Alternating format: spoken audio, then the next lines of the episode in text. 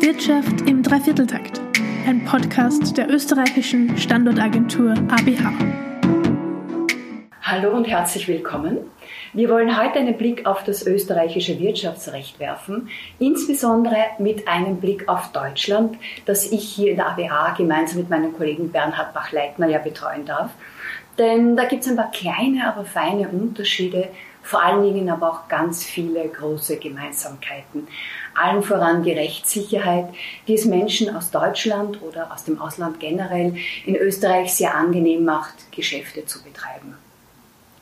Als Gast, als Expertin dafür darf ich heute Frau Romy Jürges-Gellrich begrüßen, Rechtsanwältin. Herzlich willkommen. Mir heute erfreulicherweise wieder gegenüber sitzend und nicht nur über MS Teams.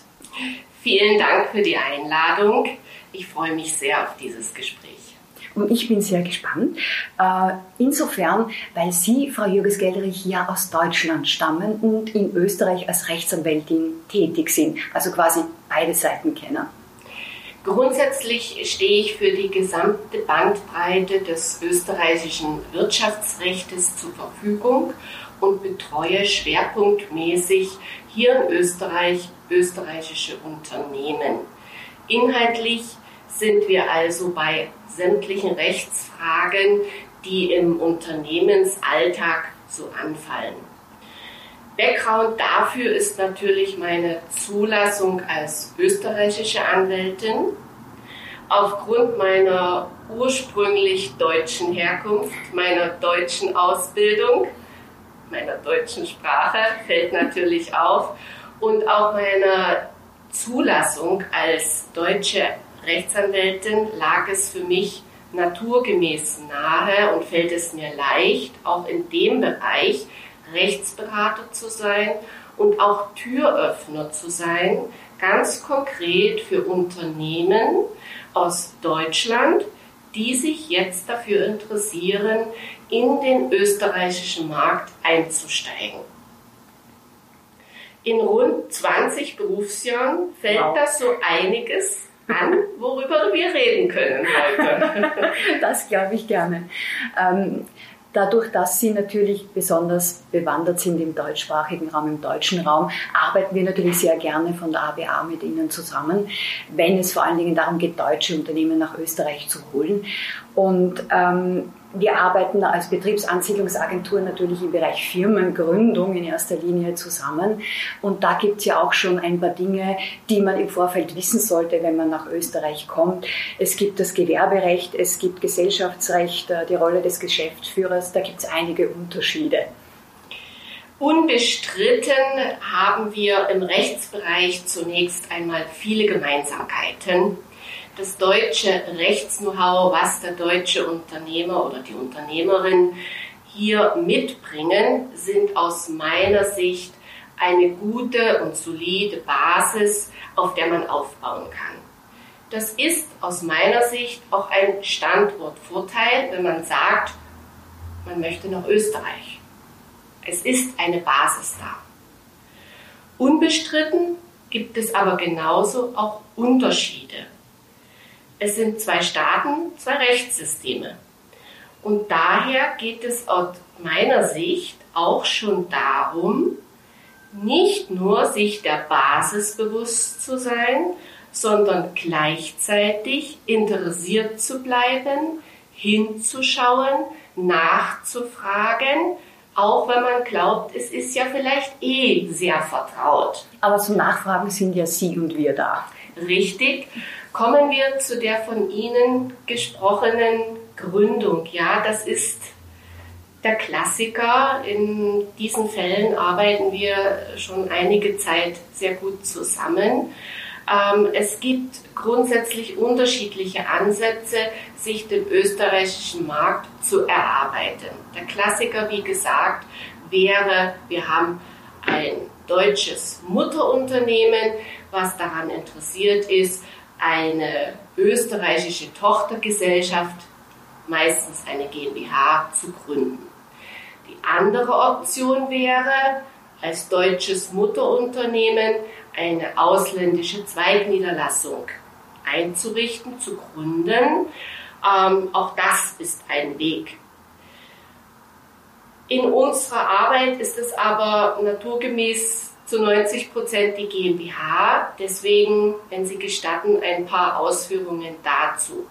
Grundsätzlich benötigen wir hier in Österreich ein Stammkapital von zumindest 10.000 Euro, zur Hälfte eingezahlt 5.000 Euro. Das ist die sogenannte gründungsprivilegierte Gründung.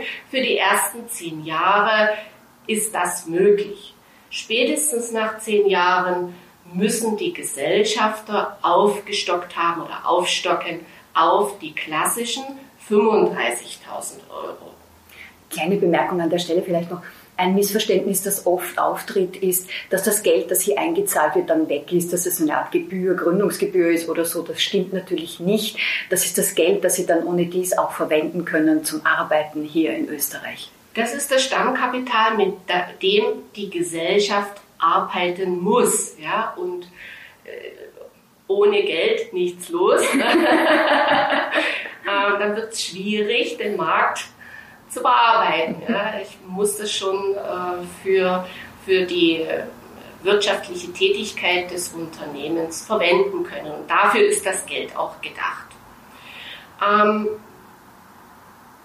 zum Thema Gründung möchte ich noch erwähnen, das können wir, glaube ich, mit Stolz sagen, wir waren schon vor der Pandemie recht zügig mit Gründungen. Absolut, absolut. Ähm, in der Pandemie haben wir nochmal so den Turbo eingelegt. ähm, als Stichwort möchte ich hier wirklich die Podcast-Folge Digitale Gründung erwähnen mit Notar Dr. Nierlich. Dankeschön. Äh, dort wird das sehr schön beschrieben. Es gibt auch die andere Variante, nämlich gänzlich ohne Notar zu arbeiten. Diese Variante ist für ganz, ganz einfache Gründungen möglich und vorgesehen schon im österreichischen Gesellschaftsrecht. Dessen ungeachtet, und das möchte ich auch ist mir wichtig zu sagen, möchte ich gerne betonen. Hier in Österreich ist es üblich und möglich, dass der Anwalt sämtliche Gründungsunterlagen mit dem Unternehmen begleitet und auch einreicht beim Firmenbuch, die Gründung überwacht und so vom ersten Schritt an für das Unternehmen hier in Österreich tätig sein kann, es begleiten kann. Das ist ein bisschen anders in Deutschland geregelt. Das heißt, wenn das Unternehmen oder auch eine Einzelperson zu Ihnen kommt, kriegen die sozusagen einen Full Service. Das ist möglich, ja. ähm, Im Zusammenhang mit der Gründung sind mir noch zwei Dinge wichtig zu erwähnen. Für die österreichischen Unternehmen gibt es genauso die Möglichkeit, äh, für den Fall von Haftungen D&O-Versicherungen abzuschließen. Das Thema Haftung ist in Österreich aber noch nicht so weit ausgerollt, wie wir das als deutscher Unternehmer gewohnt sind. Es sind keine Fremdwürde, ja, aber es ist jetzt noch nicht so in der Rechtsprechung verankert, dass wir jetzt da en masse Entscheidungen zum Thema Haftungen von Geschäftsführern etc. haben. Also das ist schon noch ein kleiner, feiner Unterschied. Aber das ist ja hoffentlich ein Thema, das nicht allzu oft zum Schlagen kommt. Selbstverständlich, ich möchte es nur erwähnen, in Deutschland ist das schon sehr viel weiter ausgerollt. Mhm. Ähm, das zweite Thema, wenn wir gerade bei der Durchsetzung sind von Ansprüchen, ähm, und das sehe ich sehr wohl als Standortvorteil. Ähm, wir sind auch im Gerichtsverfahren und in dem ganzen Handling mit dem Gericht sehr zügig, sehr rasch unterwegs. Ähm, wir haben hier schon seit Jahren das sogenannte ERV-System, wo wir mit dem Gericht kommunizieren, was wiederum uns ermöglicht, rasch Akteneinsichten zu nehmen, rasch äh, die Unterlagen beim Gericht äh, zu deponieren, was wiederum ein Vorteil ist, weil wenn es rasch geschieht, kann ich mich mehr mit dem Unternehmen, mit den anwaltlichen Themen beschäftigen und für den Unternehmer da sein. Also wir haben da weniger die Kinderkrankheiten noch zu besiegen, äh, die ich in Deutschland wahrnehme. Hm. Weil auch als deutsche Anwältin bin ich ja angeschlossen dort an dem System, sogenanntes BEA. Äh, und da bemerke ich schon noch so die eine oder andere Kinderkrankheit, Ausfall des Systems oder wie geht das oder wie geht das. Also das haben wir hier schon längst hinter uns gelassen. Das ist hier einfach gängige Praxis. Zum Glück ist Österreich ja. Vorreiter im E-Government und da sind wir, glaube ich, wirklich gut aufgestellt. Absolut, ja. Also das ist wirklich ein, ein Vorteil, den wir weitergeben können in unserer Arbeit mit unseren Unternehmen. Einen Punkt, den wir noch hatten, war Gewerberecht. Äh, ja, das ist, glaube ich, auch immer wieder vor. Kurz streifen sollten zumindest. Absolut, ja. Bei der GmbH-Gründung ganz konkret brauchen wir einen Geschäftsführer. Das ist der sogenannte handelsrechtliche Geschäftsführer. Der wird im Firmenbuch eingetragen. Er ist für das Innenverhältnis, für das Management, des Unternehmens verantwortlich und im Außenverhältnis vertritt er die Gesellschaft. Getrennt davon zu sehen ist das Thema Gewerbe, sprich, wenn das Unternehmen, wovon wir ja in der Regelfall ausgehen ähm, und damit zu tun haben, ein Gewerbe hier in Österreich ausüben will, braucht es eine Gewerbeberechtigung. Gewerbeinhaber ist die, in unserem Fall GmbH. Wir brauchen dafür einen gewerberechtlichen Geschäftsführer, der die Verantwortung dafür übernimmt, dass die gewerberechtlichen Voraussetzungen im konkreten Unternehmen erfüllt werden. Das kann der handelsrechtliche Geschäftsführer sein, muss es aber nicht. Ja, also beide Funktionen können zusammenfallen, super. Dann haben wir einmal die Person X im Firmenbuch stehen und die Person X im GISA stehen. Es muss aber nicht zusammenfallen. Konkret haben wir den Fall vor allen Dingen bei bewilligungspflichtigen, genehmigungspflichtigen Gewerben. Wenn es also darum geht, dass für das Gewerbe bestimmte Befähigungen vorhanden sein müssen.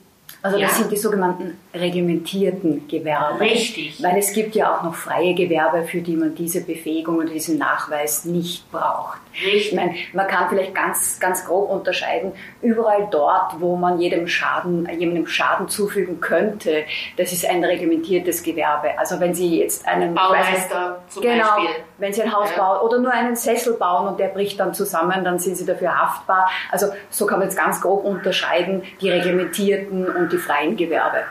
Richtig. Und darauf aufsetzend erfüllt natürlich nicht naturgemäß jeder Geschäftsführer, der ein Unternehmen bestens führen kann, diese Voraussetzungen. So, was macht man dann? Es ist notwendig, im Unternehmen einen Arbeitnehmer mindestens zur Hälfte der Normalarbeitszeit, zur wöchentlichen Normalarbeitszeit zu beschäftigen, der diese Befähigungen hat und der kann dann als gewerberechtlicher Geschäftsführer zur Verfügung stehen, wenn er damit einverstanden ist und wird im entsprechenden System dann als gewerberechtlicher Geschäftsführer eingetragen. Ähm, ein Punkt, der auch immer wieder gerade bei Connex Deutschland, Österreich kommt. Wie ist das, wenn er in Deutschland eher sich aufhält oder ja, wie ist das? Kommt immer wieder als Frage. Ähm, der Grundsatz ist, diese Person muss in der Lage sein, sich im Unternehmen zu betätigen.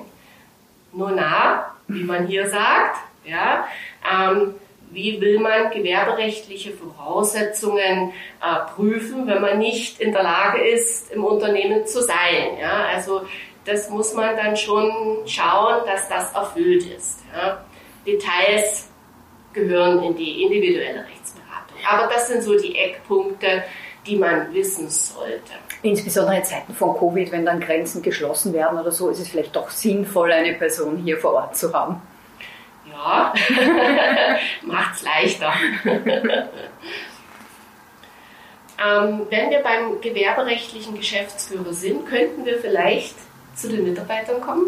Das wäre dann der nächste Schritt. Also angenommen, Sie sind jetzt hier angekommen, haben die Firma gegründet, ähm, wollen loslegen, brauchen natürlich Mitarbeiter. Da gibt es natürlich auch ein paar Dinge, die man beachten sollte. Ich sage nur Stichwort 13. bis 14. Monatsgehalt, Löhne, Gehälter generell, monatlich, jährlich. Äh, da gibt es unterschiedliche Begrifflichkeiten und das sollten wir vielleicht auch noch einen Blick drauf werfen. Sehr gerne. Grundsätzlich ist es so, dass in den meisten Branchen hier in Österreich Kollektivverträge vorhanden sind und diese Kollektivverträge üblicherweise ein 13. und 14. Monatsgehalt vorsehen. Das ist natürlich bei den Gehaltsverhandlungen zu berücksichtigen und mir ist wichtig, dabei auch darauf zu achten, dass entsprechend optimal, nämlich Österreich gerecht zu fixieren. Ja, also üblicherweise reden wir da über ein jährliches Bruttogehalt, was 14 Mal zur Auszahlung gelangt. Ähm, zum Thema Arbeitsvertrag an sich. Grundsätzlich kann das Arbeitsverhältnis schriftlich vereinbart werden, aber genauso mündlich oder konkludent. Wichtig ist aber in jedem Falle, dass es einen Dienstzettel gibt, der die Eckpunkte festlegt. Das braucht man auf jeden Fall. Ist Zettel ein österreichisches oder ein deutsches Wort? Das habe ich hier gelernt, den berühmten Dienstzettel. ja, also da sind wir voll schon in der österreichischen Rechtssprache. Schon in der Sprache. By the way, ich bin heute bewaffnet mit einem Duden. Wie sagt man in Österreich? Ähm, das bekommen meine Kunden von mir immer und ich selbst muss ehrlich sagen, schmökere ab und zu auch immer drinnen, weil das ist natürlich jetzt nicht nur Wirtschaftsdeutsch, sondern ganz generell die Sprache, der österreichische. Und man findet immer wieder lustige Begriffe drinnen. Also wen es interessiert, ähm, dem kann ich gerne auch einen Duden schicken. Oder sagen wir so, die ersten zehn, die mir ein Mail schicken, die bekommen einen solchen Duden von mir. Eine Einfach ein Mail, Idee. ein Mail an podcast.aba.gv.at. Ich glaube, Sie werden überrannt. Äh, zum Thema Mitarbeiter zurückkommend ist mir wichtig, ähm, noch darzulegen, dass wir grundsätzlich hier in Österreich die Möglichkeit der Probezeit haben. Ja, das kennen wir aus Deutschland. Hier reden wir über eine Probearbeitszeit in Österreich von einem Monat. Um den Bogen zu spannen zur Beendigung eines Arbeitsverhältnisses, da wäre mir wichtig zu sagen, wir haben naturgemäß Kündigungsfristen zu wahren. Grundsätzlich bedarf die Kündigung keiner Begründung. Es sei denn, der Arbeitnehmer hat wichtige Gründe gesetzt, wo der Unternehmer jetzt sagt, also diesen Mitarbeiter kann ich keinen Tag länger mehr beschäftigen, dann sprechen wir hier, und da sind wir wieder bei der Rechtssprache, von Entlassung. Ja? Aber grundsätzlich ist eine Kündigung, wenn die Kündigungsfristen gewahrt bleiben, ähm, jederzeit ohne Begründung möglich. Das denke ich ist schon auch ein Unterschied zu Deutschland. Ähm, ein großer Unterschied ist auch das Thema Steuern. Das ist jetzt nicht so ganz Ihr Thema, ist mir schon bewusst. Sie sind Rechtsanwältin, nicht Steuerberaterin. Nichtsdestotrotz ähm, möchte ich es kurz an dieser Stelle anreißen. Hammer Zucker, wie man so schön sagt. naja, nicht nur, dass man in Österreich generell steuertechnisch auf der günstigeren Seite ist, ähm, weil es auch keine äh, Hebesätze und keine sonstigen Steuern gibt, sondern einen einheitlichen Steuersatz österreichweit mit 25 Prozent Körperschaftssteuer. Es es gäbe dann auch noch eine Möglichkeit ähm, einer besonderen Konstruktion, wo man das steuertechnisch noch ein bisschen besser aufstellen kann. Aber das würde jetzt an dieser Stelle zu weit führen. Da würde ich auch sagen, wenden Sie sich einfach an uns und wir erklären Ihnen das. Es gibt immer jede passende Möglichkeit für jeden konkreten Einzelfall. man muss drüber reden. Genau. Auch das ist etwas, was ich gerne mitgebe. Aus rund 20 Jahren, die ich jetzt hier in Österreich bin, reden wir drüber. Ja, zum Thema Steuer, ja, wir haben die Körperschaftssteuer mit 25 Prozent, ähm, wo wir auch noch die Besonderheit haben, das soll noch erwähnt sein, der Gründungsprivilegierung für die ersten Jahre nach der Gründung. Ähm, grundsätzlich ist es nämlich so, dass wir einen Mindestkörperschaftssteuersatz von 1750 für GmbHs haben, aber ähm, in den ersten zehn Jahren reduziert sich der auch nochmal, wobei wir das gerne im Detail in der individuellen Beratung näher ausführen. Ähm, zum Thema sonstige Steuern haben Sie schon etwas gesagt. Wichtig wäre für mich noch, weil wir vorhin die Digitalisierung angesprochen haben, auch da sind wir recht zügig. Wir haben das Finanz-Online-System, ähm, was wunderbar funktioniert. Auch das ist eine Erleichterung für den Unternehmer hier am Standort Österreich. Ähm, vielleicht gehen wir noch einen Schritt zurück vor der Gründung, weil viele Unternehmen ja damit anfangen, dass sie zunächst mal einen äh, Vertreter hier haben, eine Person, die für sie äh, Verträge aufreißt, auch schon ein schönes österreichisches Wort, ähm, jedenfalls Geschäft macht. Ähm, da gibt es vielleicht auch noch ein paar Punkte, die wir adressieren sollten. Äh, wie ist das mit dem Handelsvertreterrecht, beziehungsweise ab wann hat man eigentlich wissend oder unwissentlich eine Betriebsstätte in Österreich?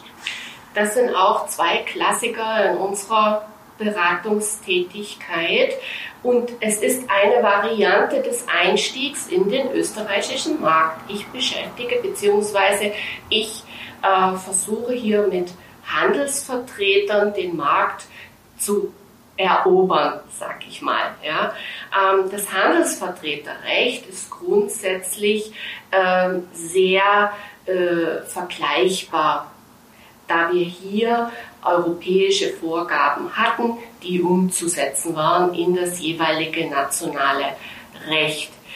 Wichtig aus der anwaltlichen Beratung ist mir, ähm, dass darauf geachtet wird, nicht nur das Einsatzgebiet zu vereinbaren, sondern auch äh, festzulegen bei äh, Vereinbarung eines Handelsvertretervertrages, welche Kunden gibt es vielleicht schon, ähm, um dann später im Nachgang, der Anwalt denkt ja immer auch drei Schritte weiter, Und das ist auch gut so. ähm, bei der Berechnung von Ausgleichsansprüchen keine rechtlichen Streitigkeiten zu provozieren. Sie haben in dem Zusammenhang gleich zu Recht das Thema Betriebsstätte angesprochen. Ähm, die Betriebsstätte ist vom Grundsatz her ein Begriff aus dem Steuerrecht wieder.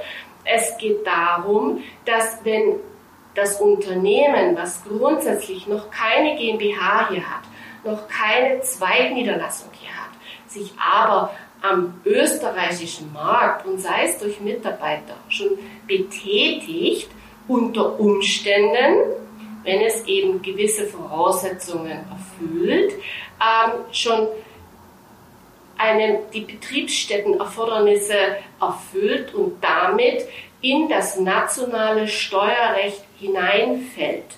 Ja, also zu einer, da kommen wir dann zu einer Besteuerung des ausländischen Unternehmens unter Umständen, unter Umständen auch durch einen Vertreter, ja, äh, der hier für das deutsche Unternehmen tätig wird. Ähm, das wird ein bisschen ausgeglichen durch die gängigen Doppelbesteuerungsabkommen, genau.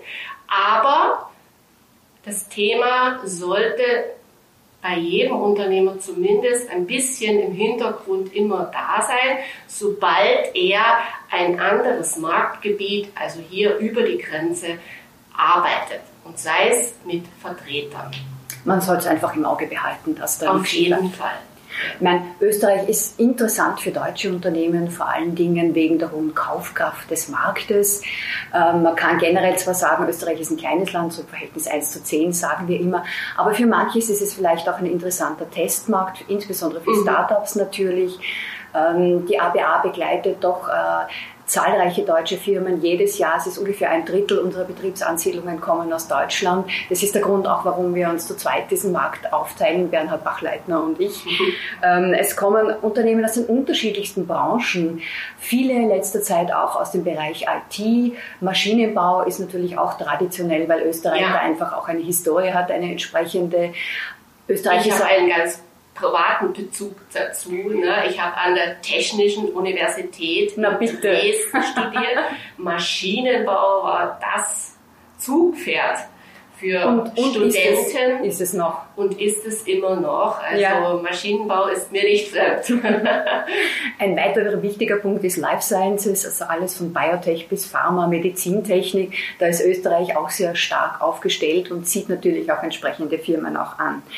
Ähm, es gäbe jetzt noch viele, viele Punkte, die wir besprechen können, die natürlich jetzt nicht nur das Wirtschaftsrecht betreffen, sondern auch ganz die Einzelpersonen, die dann nach Österreich kommen, sei es als Geschäftsführer, Mitarbeiter.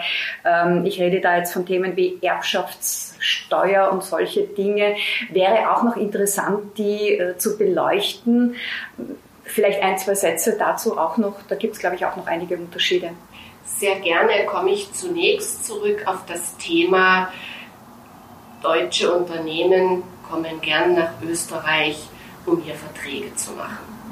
Ja? Ähm, die Rechtssysteme haben wir schon besprochen, haben viele Gemeinsamkeiten. Dessen ungeachtet ist mir als Jurist immer wichtig mitzugeben, sich doch kurz mit dem Vertragspartner darauf zu einigen, welche Rechtswahl getroffen wird. Ganz konkret geht es mir da um Kaufverträge, schlichte Kaufverträge, wo auch das schlagend werden kann, ähm, darüber sich geeinigt zu haben, welches Recht zur Anwendung kommt. Stichwort Eigentumsvorbehalt. Wir haben hier in Österreich den Vorteil, dass das aufgrund der Rechtsprechung gängige Praxis ist. Hier kennt man den Eigentumsvorbehalt.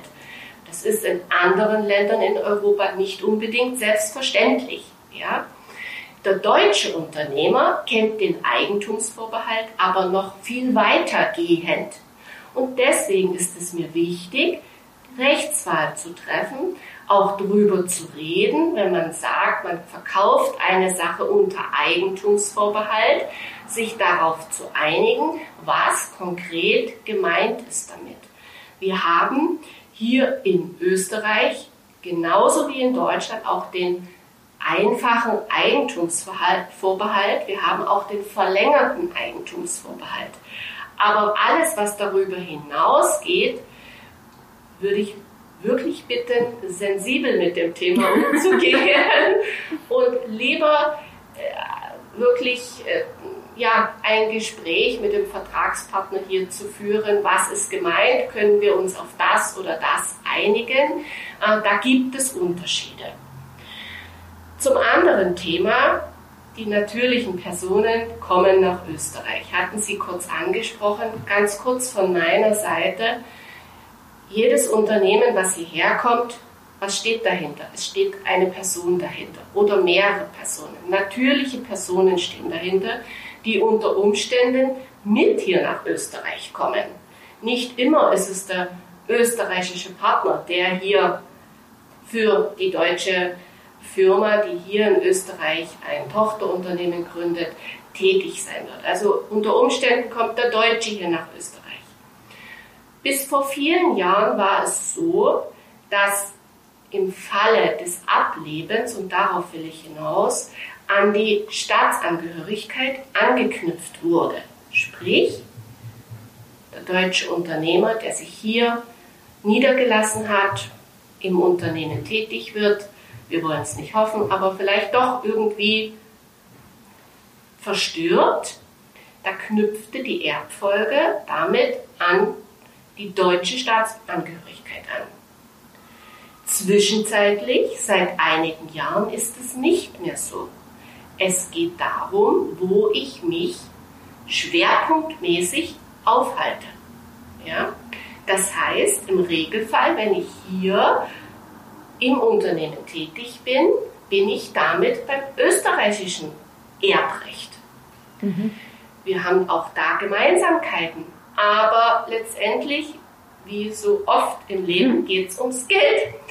Und gerade in dem Bereich, ganz schlichtes Beispiel jetzt noch zum Abschluss, ohne dass ich den Podcast sprengen möchte. In Deutschland das Grundverständnis ist, klassischer Fall, Ehepaar, ein Kind. Wir haben Zugewinngemeinschaft. Im Fall des Ablebens, zum Beispiel der Gattin, erbt in der gesetzlichen Erbfolge einhalb der Mann und einhalb das Kind. So. Ähm, hier in Österreich hätten wir im gleichen Fall ein Drittel beim Mann und zwei Drittel beim Kind. Ja? Das kann einen Unterschied ausmachen, gerade dann, wenn testamentarisch eine Regelung getroffen wurde, wo es dann um Pflichtteilsansprüche unter Umständen geht, die dann in ganz andere Dimensionen gehen. Äh, also ich möchte nicht zu weit ausholen. Ein bisschen soll ja noch für die Rechtsberatung in der Kanzlei übrig bleiben. Ähm, aber ja, es gibt da auch kleine, aber wie Sie sagten, feine Unterschiede. Genauso wie eben in der Sprache, auch im Erbrecht. Wir haben dann Verlassenschaftsverfahren hier. Also ja, aber da machen wir einen extra Podcast. Also ein, ein, ein, Spruch, den Karl Kraus gesagt haben soll, ist, was Deutschland und Österreich trennt, ist die gemeinsame Sprache. Und da gibt es eben, wie schon im Tut erwähnt, einige Feinheiten, äh, die man vielleicht ähm, sich erarbeiten kann ähm, in den Jahren, so wie Sie es gemacht haben. Sie sind ja jetzt schon lange Jahre hier. Aber ich denke, Wörter sind das eine, das andere ist auch der Umgang damit. Also das generelle Sprachverhalten ist, glaube ich, auch nochmal ein bisschen unterschiedlich zwischen Österreich und Deutschland. Auf jeden Fall. Und ich lerne immer noch dazu. das tun wir hoffentlich alle. Ähm, Grundsätzlich muss ich sagen, um auch wieder den Bogen zur Einleitung zu spannen, ich bin hergekommen, weil ich Chancen gesehen habe, weil ich Möglichkeiten eröffnet bekommen habe, hier als Rechtsanwältin tätig zu sein. Ähm, die Gemeinsamkeiten waren sehr attraktiv, das hm. Rechtssystem. Ähm, und ich bin aus Liebe zum Beruf hierher gekommen. Dessen ungeachtet muss ich sagen, und da bin ich sehr dankbar, über all diese Jahre, die ich hier bin, österreichische Partner, Berufskollegen und Kolleginnen an meiner Seite zu haben, die ein bisschen für mich Türöffner waren und es mir leicht gemacht haben. Der Rest ergibt sich dann in der praktischen Arbeit äh, mit Gerichten, äh, mit Behörden, äh, wo man ganz schnell drauf kommt, wo Unterschiede oder Gemeinsamkeiten in der Sprache sind. Ähm, davon soll man sich nicht abschrecken lassen. Ähm, Hoffe ich doch nicht. ähm, ich finde, es lebt sich und arbeitet sich hier sehr schön. Aber genau diese Türöffnerfunktion. Das ist das, was wir als ABA auch versuchen wahrzunehmen und für unsere Kunden alles hier möglich zu machen. Nicht alles natürlich, aber das, was im Rahmen unserer Möglichkeiten steht. Und wir betreuen Sie in der ganzen Bandbreite von ersten Schritt nach Österreich bis über die Firmengründung und weiter. Und da zählen wir immer auf die Unterstützung wie Rechtsanwältin, wie Sie eine sind. Und deshalb vielen herzlichen Dank fürs Kommen heute. Danke für die interessanten Hintergrundinformationen. Ich fand das extrem spannend und ich habe auch wieder was gelernt. Vielen Dank fürs Gespräch. Ich danke.